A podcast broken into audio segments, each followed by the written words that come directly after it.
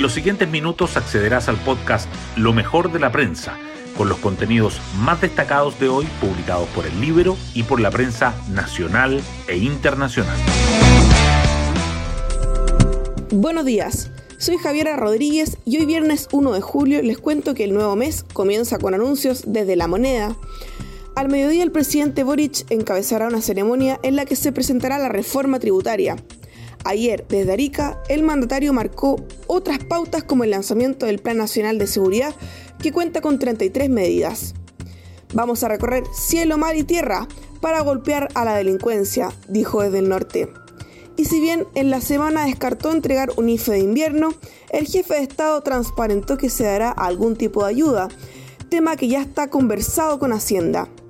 Estoy disponible a que se entreguen transferencias directas siempre que sea responsable con las arcas fiscales y que no contribuya a encarecer los precios. El Ejecutivo busca, de este modo, tomarse la agenda a puerta de la entrega del proyecto de la Convención de Nueva Constitución.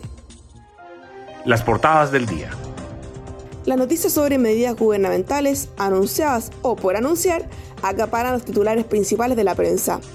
El Mercurio y Diario Financiero destacan que la reforma tributaria modificará impuestos a arriendos y venta de bienes raíces, mientras que la tercera resalta que el gobierno lanza Plan Nacional de Seguridad con foco en el crimen organizado y control de armas.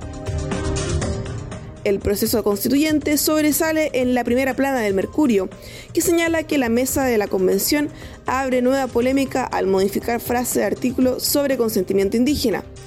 Los ejes del texto incluyen más Estado e irrupción de normas identitarias.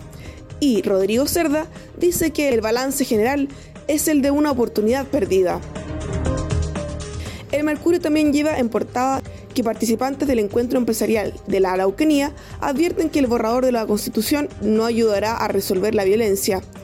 La capital presencia dos homicidios, asalto y balacera en apenas unas horas, y Cristian Garín avanza en Wimbledon. La tercera remarca que el dólar termina junio con su mayor alza mensual en 14 años. El gobierno se allana a reforma constitucional para uso de Fuerzas Armadas en resguardo de infraestructura crítica. Y Rapanui se apresta para su reapertura con dos vuelos comerciales a la semana. Ambos diarios coinciden en subrayar que Universidad Católica sufre dura derrota en Copa Sudamericana al caer por goleada ante un Sao Paulo que terminó con ocho jugadores y el libro titula con el informe confidencial argentino que vincula a tripulantes del avión iraní con actividades de ciberinteligencia a favor de Boric. Hoy destacamos de la prensa. Reforma tributaria se presentará hoy e incluirá cambios en impuestos a venta y arriendo de viviendas.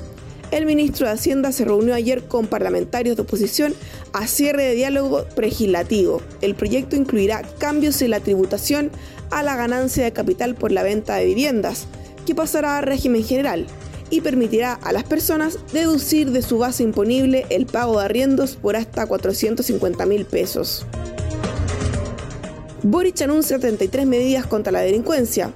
La seguridad será abordada sin complejos. El presidente finalizó su viaje por Arica encabezando la reunión del Consejo Nacional de Seguridad, donde participan el gobierno, carabineros, la PDI, el Ministerio Público y la Corte Suprema.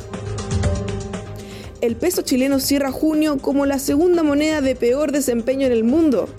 El dólar tuvo una jornada volátil ayer, rozando por momentos los 940 pesos, pero terminando en 920, por debajo del máximo histórico del miércoles.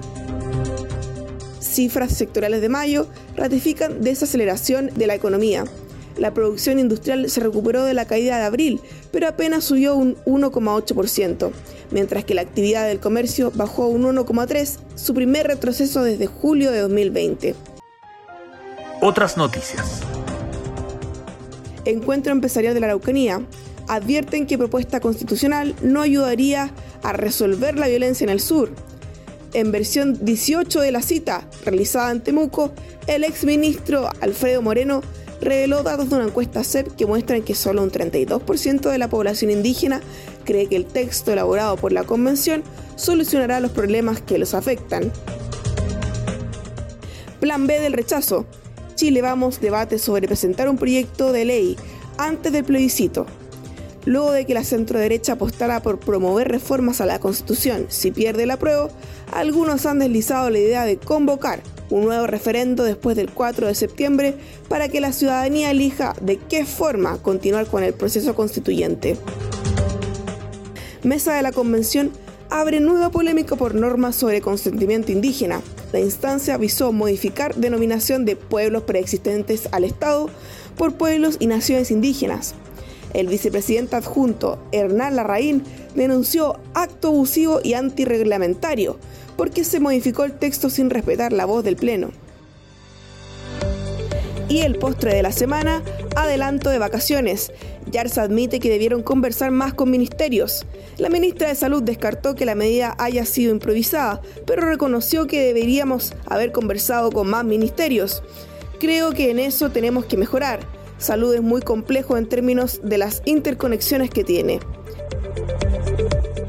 Yo, en tanto, me despido. Buen viernes a todos y nos volvemos a encontrar la próxima semana en un nuevo podcast, Lo mejor de la prensa.